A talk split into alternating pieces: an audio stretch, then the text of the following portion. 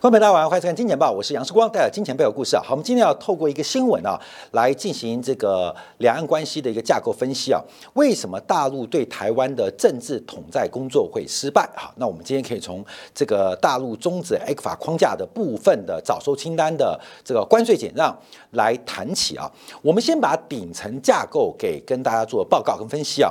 呃，在美国啊，现在主导全球的经济跟政治理论，在美国当中就两个学派。我们之前节目也也特别跟大家分享，不管在金钱豹、金铁杆，一边是所谓由芝加哥呃 Friedman 领导的这个新自由主义，那另外一边就是所谓的这个呃凯因斯主义啊，这个彼此拉扯。那新自由主义比较偏右，凯因斯主义比较偏左。那观察就是大政府、小政府的差别啊。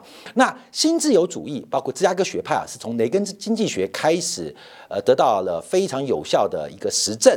那对于非美的国家，就有一个说法，就认为经济的自由跟放手会导致政治的自由跟民主啊，这是呃政经合在一起的美国的安排。那你可以讲是美国的战略，或者说美国的阴谋。所以美国的阴谋是什么？你要记住哦，经济的变化，经济的变化会影响最后政治的结果。按照马克思的讲法。底层生产关系会影响顶层的政治架构啊，所以这个逻辑啊，不管是美国右派自由主义的讲法，还是马克思主义本身的本质，都认为经济啊，一边是要经济自由影响政治的这个民主啊，跟人权的全面的自由化。马克思是顶层底层的。经济呃生产关系会影响顶层的政治架构啊，政治架构其实大同小异。当我们看到最近啊，包括什么温铁军啊、林毅夫啊、司马南啊这些啊，这个中国官媒的喉舌啊，他们就非常反对，这叫他们叫做工资。西方的工资啊，这工资啊，就公共知识分子啊，就变成一个非常负面的名词，就认为这个工资啊，不断的倡导西方那套自由主义，就是芝加哥学派那套自由主义，试图颠覆中国的社会主义啊，这种讲法。可是我们看到，哎，讲完这个东西，对不对？有对有错没关系。那两岸的经贸的框架是希望干嘛？是希望两岸的政治关系能够和缓。甚至达到北京目标，能够形形成这个民族复兴跟民族统一的过程嘛？哎，嗯嗯，所以中国搞 X 法是不是被工资绑架了？试图用经济影响政治，所以各位朋友，你注意啊矛盾来了，矛盾来了。为什么大陆用经贸战略对台湾的统战失败？世光参与其中，这十年参与其中，我一直就观察到一定失败。这个失败啊。第一个不是对不对，是矛盾啊，矛盾。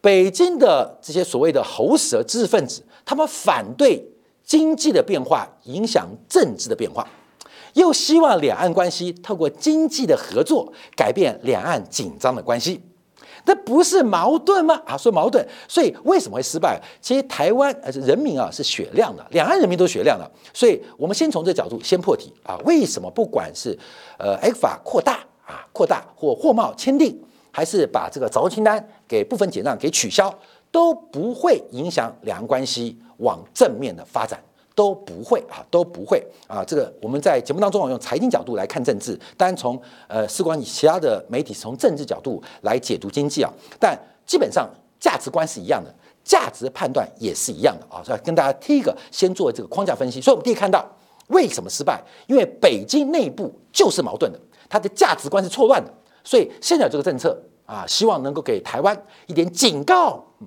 警告那个姓赖的，你小心一点点，台湾同胞，你们选举要特别擦亮眼睛。那为什么眼睛都是亮的，可是看不懂你在想什么，你知道吗？看不懂你在做什么。好，第二个，我们先从顶层的学术框架来做一个分析。第二个，A 法是什么？今天两岸的这个协定啊，分成四个节奏。第一个是商品贸易，就是货贸，货贸；第二个是服务贸易，就是服贸；第三个是投资保护；第四个是争端解决。那这四个是从最简单的商品交换开始，再从服务贸易再开始，再透过投资保护，哇，这就碰到了类似接近主权的一个法律鉴定，到争端解决。那这个时候大好大坏，一个就是一边一国，一个叫两岸同属一国内部讨论。所以这是一个。呃呃循序渐进的一个呃两岸的一个长期框架，从货贸、服贸到投资保护到争端解决，这是四大框架。那当然走到货贸又找出清单，那服贸在二零一四年就挫败啊，就挫败。所以这个问题啊，就跟大家分享。像大家呃知道世光之前去上海嘛，就上海服务的公司出事啊，导致台湾大量的这个。持牌的证券分析师变成非法经营，那我当时啊就提出啊，这是两岸服贸协定未过，为什么？因为台湾合法持牌证券分析师的这些从业人员在大陆不予承认，甚至你考上了大陆的证券分析牌照之后，你仍然没办法。没办法执行业务，为什么？因为大陆的证券分析牌跟证券分析工作中间还有资质，还有工作岗位的靠行认定等等，那这些都是服贸没过的结果，所以两岸的这个认证不能过啊。就台湾的专业人士跟大陆专业人士的认定，其实啊国际是通的，可两岸因为政治关系没过，它就出现了很多争端问题呀，或投资保护问题。好，这个东西都没法讨论，所以这政治问题啊，引发了我们一般台湾老百姓在两岸交流。工作、生活、赚钱的一个问题，所以政治很重要啊，不然你很多事情啊，就是会容易这个触触犯一些原则问题啊。好，所以我们讨论 X 法，X 法。这个法其实已经就改是早收清单，有十二项要被关税减项给取消啊，给取消。好，那我们现在两岸关系有多重要？我们先讲一些呃对台湾要特别关注的，我们再看最后影响多大啊？影响多大？第一个，我们看到台湾地区对于大陆，包含港澳地区啊，这个出口占 GDP 的比重啊，这比重多高？好，大家我们常听到在蜘蛛面法，GDP 等于什么？GDP 等于什么？哎，大家应该都知道嘛，消费加投资。加政府支出，再加什么？加出口减进口，这是支出面法。好，各位没有？所以有消费支撑的 GDP，有投资支撑的 GDP，有政府的开销支撑 GDP，还有还有什么？加 X 哦，出口支撑的 GDP。那进口是减项，进口减项。所以支出面法不是所得法，支出面法有四个加项，一个减项。我们先把加项做观察。啊，这 GDP 啊，当然就百分之百嘛，啊，百分之百。所以台湾的 GDP 啊，啊，这个一年啊，大概你看，大概六千亿美金啊，其中其中来自于对中国出口的比重啊，所以出口的比重大概就已经来到一个非常高的规模啊，这个比例就很高，来到百分之二四点四二啊，二四点四二，这比例就是二四点四二。所以台湾每创造四块钱的。呃，这个呃呃增值的效益，GDP 是一一一年之间创造的附加利益啊。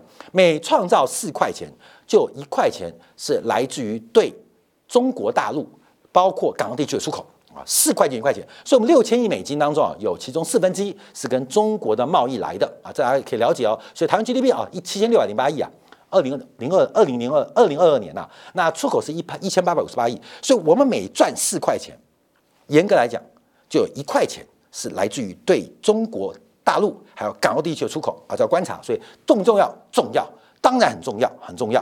好，那我们看减项是进口，减项的话，我们看到这是代表台湾从大陆进口占 GDP 的十一 percent，所以台湾每十块钱，假如按照所得面法。有一块钱是花在从大陆进口啊，这是应该是商品部分了，包括港澳部分。所以这两个一加一减之后，我们看一下台湾 GDP 从大陆真的创造的钱哦，就是呃 X 减 M 之后是十三点一九，所以把出口扣掉了成本。把营收扣掉成本，再简单讲，收入扣掉成本之后，我们一年台湾 GDP 每赚一百块就有十三点一九块来自大陆，每八块钱就一块钱台湾的收入，台湾的利润啊，利润啊是来自于对中国大陆跟港澳地区的贸易啊，这是简单解读，所以影响大不大？大嘛，因为代表每八个人就有一个人是被。大陆市场养着，可以这样讲啊，每八块钱就一块钱是来自于大陆的贡献，所以基本上这影响算是非常非常大。所以两岸贸易关系任何的波折或动荡，都会引发台湾经济的扩张或是萧条跟衰退。好，那现在要观察，这是谁掐住谁的喉咙？这叫我们进一步做掌握。因为的确，大陆、港澳地区对台湾的经济经济成长、经济发展。国民所得有至关重要的绝对影响，所以任何的波折，台湾是经不起的。那这个波折真的经不起吗？我们就要回来看一下这一次啊，这个 a 十二项产品的清单的管制啊，因为这次挑了十二个产品啊，挑了十个产品，到底对台湾影响大不大？对台湾影响大不大啊？这就要看供需嘛。为什么会有贸易？为什么会有交换？为什么？就是我有，但有多，所以我就给你；你没有，有需求就要跟我买。所以人的交换、人的贸易都来自于此嘛。人的贸易交易来自于此吧。像我们跟菜市场做贸易，今天啊，一个妈妈要去菜市场，那一定是逆差嘛。他从哪都买菜啊？先买牛肉花五百块，再买鸡肉花了一千块，再买了空心菜两百块，再买水果八百块，哇，一来回去哦。今天这个交易进入一个菜市场啊，滨江市场，台北最大滨江市场，它的贸易逆差就是超过两千块。那你觉得这个妈妈就破产了吗？没有，因为我们知道买回去做成饭吃，老公明天去上班赚钱，赚钱。老公跟老板的服务交换领到了薪水，就是顺差嘛。所以每一个结构我们不能片面来做判断。这十二项的产品，到第一个影响多大？第二个到底是供给力量大还是需求力量大？非常非常不幸的，因为这十二项产品不仅是台湾供过于求，现在的大陆也供过于求，也就是这个商品，其实在两岸的交易当中。已经没有交换的必要，也没有交易需求，因为我也太多，我不要。大陆以前是需求不够，现在也不要。好，所以我们再往下看啊，因为大家了解到这一次啊，在我们现在这个图是今年一月到十月份，台湾出口到大陆，我们已经把这个货品的分类分到非常细哦。这前三十大类，前三十大类，这一次的十二项影响的商品是其中。唯一挤进前三十名的就对二甲苯啊，就 P X 啊，就 P S 啊，这个对象。所以我们看这一次啊，关税的一个减让的优惠取消，其实对于台湾出口到大陆其实影响不大，你知道吗？因为最大的影响只占台湾出口大陆比重大概只有一点三二 percent。从排行榜来讲，排行榜等我们排行榜会细分哦。从排行榜来讲，其实影响不大嘛，你懂吗？三十名里面只把第九名拿走，第九名拿走，就这样这个优，我们讲是绩优生，台湾是贸易的，呃，在全球地区，台湾地区是贸易绩优生啊。我们有个那这绩优生绩优班升学班，对不对？升学班，哇，这个台湾的地区的出口很强，我们是个升学班。那当然不可能一项产品嘛，一定有一第一名、第二名、第三名、第五名、第八名，对不对？我们通常叫升学班，就是三十个同学有三十个同学，哇，今年有十八个上台大，十九个上北大，哇，这学校太好了，对不对？你把第九名拔掉，会影响你的升学班吗？通常，尝试来讲是不会。你拔掉第一、第二、第三，哇，你的学生被抢走，被另外一个补习班、另外一个学校抢走，哇，你的升学率就变低了。你从一到三十名，你把第九名拿走，关没有？会影响到台湾的出口吗？另外讲 PX 啊，叫对二甲苯，对二甲苯，关妹你知道吗？台湾其实啊，以前有三家厂在生产，一家叫做台塑，就台化。第二家就是国营公营事业的中油，第三个就是东地市的东展，就这三家。那东地市在台湾早就破产了啊，所以早就没有出口了。中油台湾的中国石油，在二零一七年已经把 P 叉啊 PX P P PX 啊对二甲苯给停产了，只剩下台化还在生产。那 PX 是做什么的啊？大家可能不知道，它是做 PTA 用的。PTA 大家就比较熟悉哦。因为 PTA 分成两块，它的应用层面一边是 PET，PET 很接近的保特瓶，另外一份就是聚酯加工司啊，聚酯加工司就聚酯类的产品啊，聚酯类的上游原料。好，请问，请问台湾还是大陆？现在保特瓶或加工司还需要进口吗？我讲大陆啊，PTA 都产能过剩了，那 PTA 过剩之后还会需要对二甲苯吗？所以事实上。本身大陆挑的产品，为什么前三十名只挑这一项？因为大陆这一项不缺。我先讲哦，大陆这项不缺，所以他敢对台湾进行相对的贸易的制裁作用啊，贸易制裁作用。那台湾呢？台湾这个早就过剩，所以从东展破产到中油停产，就剩下台化，就是麦寮的那个台化，台塑集团的麦寮还在生产。所以这一次打击打击到谁？只打击到一家公司，就是台湾化纤啊，台塑的台湾化纤，就如此而已。好，那我们就要观察这个制裁为什么没有效果，你知道吗？为什么台湾没有感觉？就台湾股市跌跟着没关系啊。台湾股市跌是因为美国股市追尾盘长黑嘛，乌云罩顶的 K 线开最高杀最低，这感觉要变盘了，涨多了拉回了。因为为什么台湾不怕？啊，为什么不怕？后面我跟你讲分析，因为因为台湾对大陆最大的出口，你有本事就制裁它是什么？气体电路啊，第一名啊，这占台湾最大出口多少呢？百分之四十啊，一年一到十一月，今年啊已经出口了三百五十三亿啊。第二名是记忆体，第三名是固态非挥发的储存装置，前三名全部是半导体啊。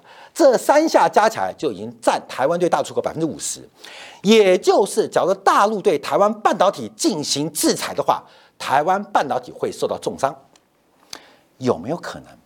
有没有可能？最近啊，大家有没有注意到华为不是个麒麟晶片吗？做出突破，现在从大陆内部的科半导体网站发现啊，华为这个晶片好像是跟联发科的天玑九千跟九千三长得一模一样哦。现在是一个不能戳破的秘密哦，就是是不是联发科贴牌？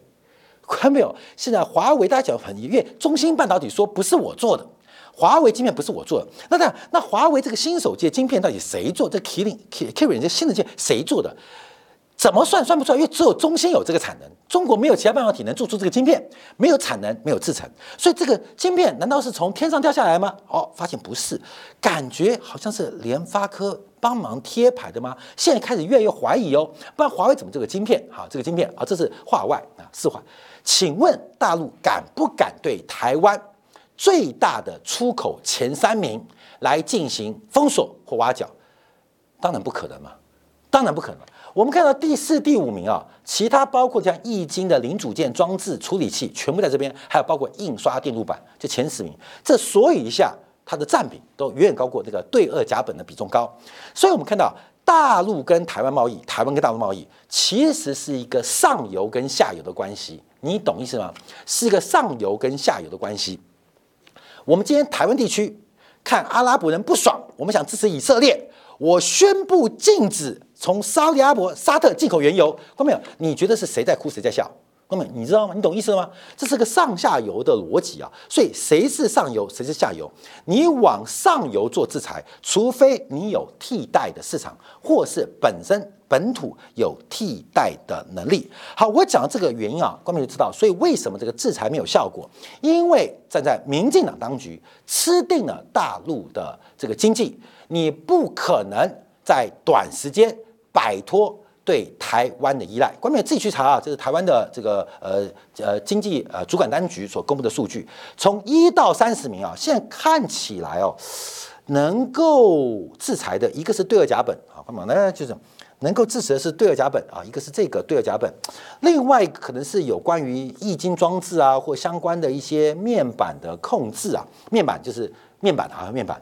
另外，可能还有一些什么聚酯树脂啊，这不可能控制啊。这个聚酯是因为台湾做一些树脂，什么大连化工、长春化工供应的都是全球独家的。诶，还有 ABS，ABS 啊，这是这个做保险杆的啊，做一些这个像外壳的啊，这可能可以制裁。好像其他哦，诶，能不能多进一点？所以我们看到这个随着两岸的贸易关系啊，大陆对台湾。的举措其实效果非常有限。好，那我们看为什么挑这一项？因为从中国的产业观察，其实本本质是中国的产能过剩，并不是对台湾需求。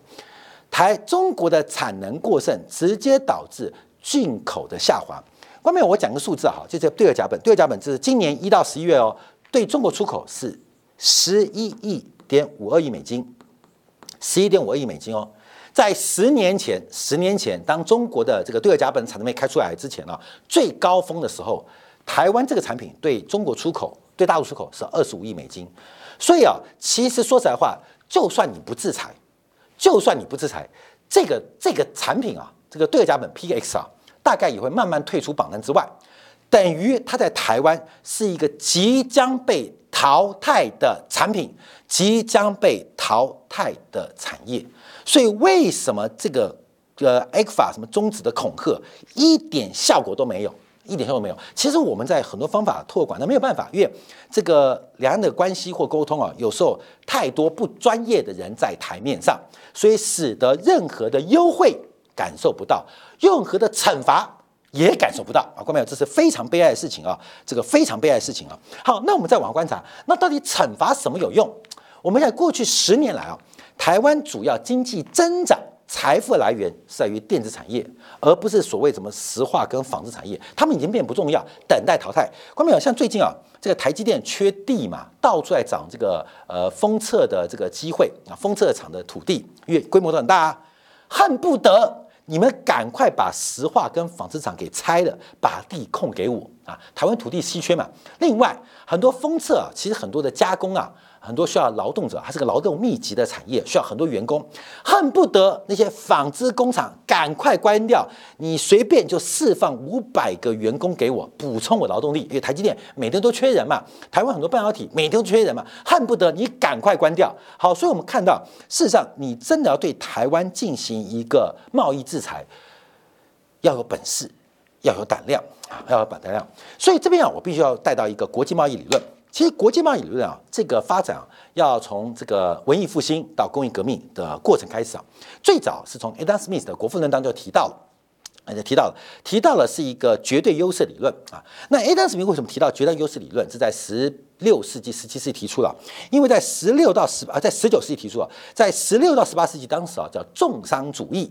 重商主义就是当这个文艺复兴进入了工业革命之后，西方国家。为了化解过多的产能跟生产，开始进行海外的殖民或贸易往来，叫做重商主义。所以当时是以贵金属的获取或失去作为一个国家财富成就或失败的象征。啊，就是重商主义啊，重商主义到了十八、十九世纪世纪啊，开始进入了比较优势阶段。所以，Adam Smith 的绝对优势到这个李嘉图的比较优势，从重商主义，后来这个殖民经济发现不对啊，打地球就那么大嘛，大家都重商，那到底谁不重商啊？所以就很多殖民地落后第三、第二、第三或不发达国家就不断被掏空了。所以这时候开始彼此竞争，市场饱和之后，所以 Adam Smith 在《国富论》提到的绝对优势，在进化到。从李嘉图用 Adam Smith 的绝对优势变成比较优势啊，大家知道比较优势嘛，就大家比较谁的优势，比较优势。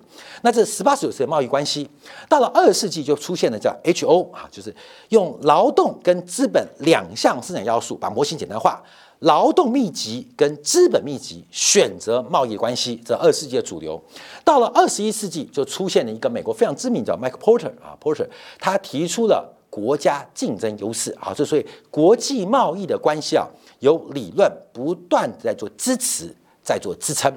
那这个贸易优势啊，其实对有些国家是比较害怕的，因为就回到这样一个学派，因为经济跟贸易、人流、物流、金流、讯息流会不会引发制度流？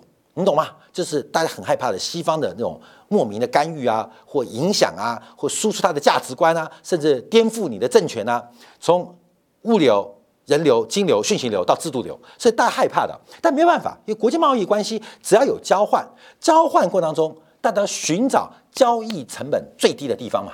所以哪边市场的交易成本最低，哪边的价格讯号最有效率，哪边的交易最透明，那就去哪边。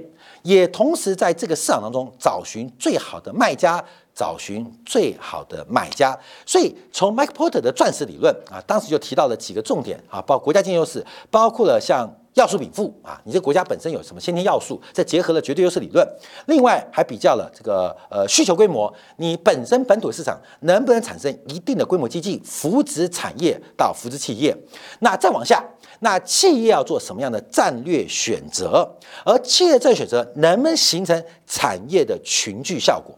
我们讲半导体啊，就讲跟中国足球做对比。为什么中国足球会失败？好，为什么？我们讲出来，因为中国看足球的人多，踢足球的人少。所以中国虽然有十四亿人口，或者十四双眼睛在看足球，但真正下场投入于足球运动，甚至进入职业化人，可能不到百万。所以常提到，为什么中国的足球连泰国都踢不过？为什么？因为泰国人口少，可泰国真的下来踢足球人可能比中国多。为什么中国十四十四亿人口会连阿根廷、拉丁美洲一个小国家踢不过？他们国家虽小，全国人口都踢足球啊，所以这是足球人口问题，不是观众问题哦。说人口体量跟足球产业发展问题差别在边。你要把足球变强，第一个投入的人口多，基数要够大，自然能出明星。那我们现在观察。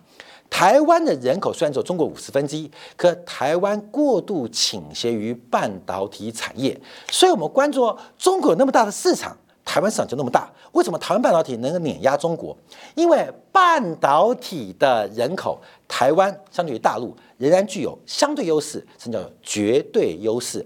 配合 Mike Porter 的国家竞争优势的钻石理论，台湾不仅有群聚的优势，还有企业的战略优势，还有包括相关的内部需求市场，还有禀赋优势。所以，我们看到这个竞争过程当中啊，其实基本上。大陆在台湾试图用经济影响政治，方向错误，方向错误，好，方向错误，在观察。好，那反过来观察，我们不要讲国际理论，那我们准备从中国历史来看一下，有没有办法对颠覆台湾，有没有办法对付台湾？那就要举啊康熙为例的嘛。这康熙把台湾给收复，就用很多方法，有外交，包括对于英国。对于荷兰，当时在台湾利益很深，如何让英国、荷兰跟民政、跟郑成功、郑经家族的关系被脱离？因为英国商人跟荷兰商要要考虑，到底要跟郑家做生意呢，还是跟爱新觉罗做生意？他们考量好是第一个，把外部势力给呃这个剃掉，这是外交努力。另外军事啊，当然大量的使用了一些呃这民政的叛将。那更重要是前期准备，就是断掉台湾的生产发展的一些基本资源。所以今天不是封锁台湾对大陆的出口，应该是封锁大陆对台湾的出口，对不对？断掉你台湾资源嘛。因为我们刚刚提到，台湾一年从大陆进口快一千亿美金啊。假如大陆都不卖，台湾人会不会饿死啊？好，看我们看这个图，哎，来来来，这是今年一到十一月台湾从大陆的进口。假如没有这些东西。台湾会不会经济崩溃啊？换种思路，换种思路。可是我们知道，先讲个前提，因为大陆现在是重商主义，所以大陆不太可能轻易的启动对外出口的限制。你懂意思吗？不太容易，因为他想赚钱嘛，重商主义嘛，你赚钱才能养呃养国民经济嘛，才能创造就业率嘛。但我们看一下有没有可能执行？因为大陆对台湾出口第一名，就台湾，你知道吗？台湾跟大陆买的第一名什么啊？大家先用淘宝啊。很多虾皮上面的卖家都是呃大陆的卖家，所以淘宝啊，那是不是我们买的是内衣内裤啊、纸尿布啊、卫生纸啊、瓶瓶罐罐啊？我们是不是这样？我们看啊，按照台湾的统计当局公布的，大陆对台湾出口第一名是记忆体 DRAM，没想到吧？啊，DRAM。一年进口啊，大概要六十四亿美金啊，六百六百四十六亿美啊，六百四十六亿美金啊，贸易额六百四十啊，不不不不不七十亿啊，七六百四十六亿总额七十点四八亿美金。大陆对台湾出口第一名是 DRAM 啊，不要怀疑，就是记忆体。所以我们看到呃，今天 A 股法的早清单出现断裂，台湾的 DRAM 族群股价不跌反涨，你知道吗？他们在起哄，你知道吗？哎，机会来嘞，机会来嘞。假如大陆第一个断掉从台湾的进口，会不会明天断掉对台湾的出口啊？那大陆对台湾出口第一名是什么？Memory 啊，记忆体啊。所以台湾今天什么南亚克黄邦嗨了，那你赶快断，你赶快断，你断了之后，我们的生意就发家了。其他记忆电路，包括一些零组件，看到没有？那么？还有包括智慧手机、印刷电路板。所以大陆没有能力。停工台湾，因为所有东西都在台湾能够自给自足，甚至停工台湾可能会引发个别企业的盈利爆发。好，所以我们从这个角度观察，后面回到本质，回到本质，这个从顶层的政治哲学，或是经济哲学、贸易哲学，再看到我们过去十年放的红利，或现开始收回红利，到底会不会影响政治？难度不是。一般的高，甚至反而会让台湾的政治或人民的喜好走向另外一边。最后我要提到，这场台湾的选举，它是一个世代革命，他想阶级革命。那不管是美国的选边，还是华盛顿选边，还是北京的选边，目前看到华盛顿是不希望台湾出现第三方势力。为什么？因为肖美琴乖乖的嘛，朱立伦更乖嘛，你懂吗？啊，对不对？对不对？对对对，养了总统、副总统、总统、副总统四个候选人，四只狗成器了嘛？关没有？